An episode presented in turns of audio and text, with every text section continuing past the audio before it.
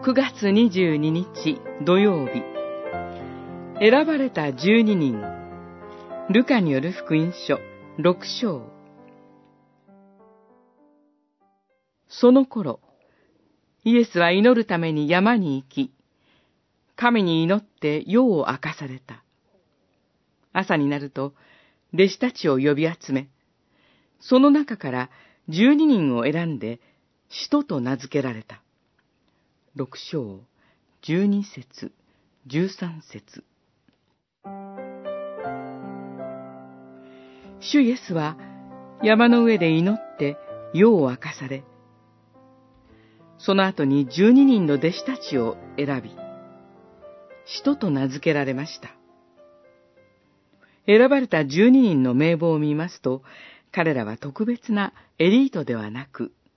ごく普通の、また様々な違いを持つ人たちであったことがわかります。ペトロのような積極的な人もいれば、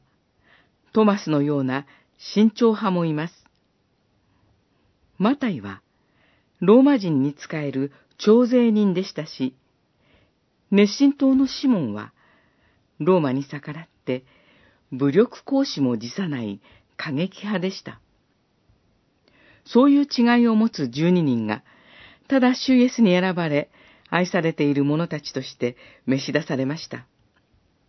彼らは、主イエスを信じ、愛するということにおいて、一致して共に歩む中で、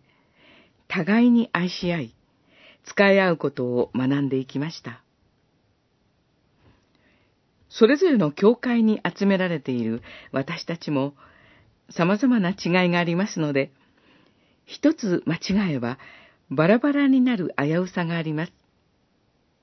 しかし、そのような私たちが共に十字架の主イエスを見上げることで一致するとき、違いは豊かさとなります。私たちは一つにされて、キリストの体を形作り、世に使わされていくのです。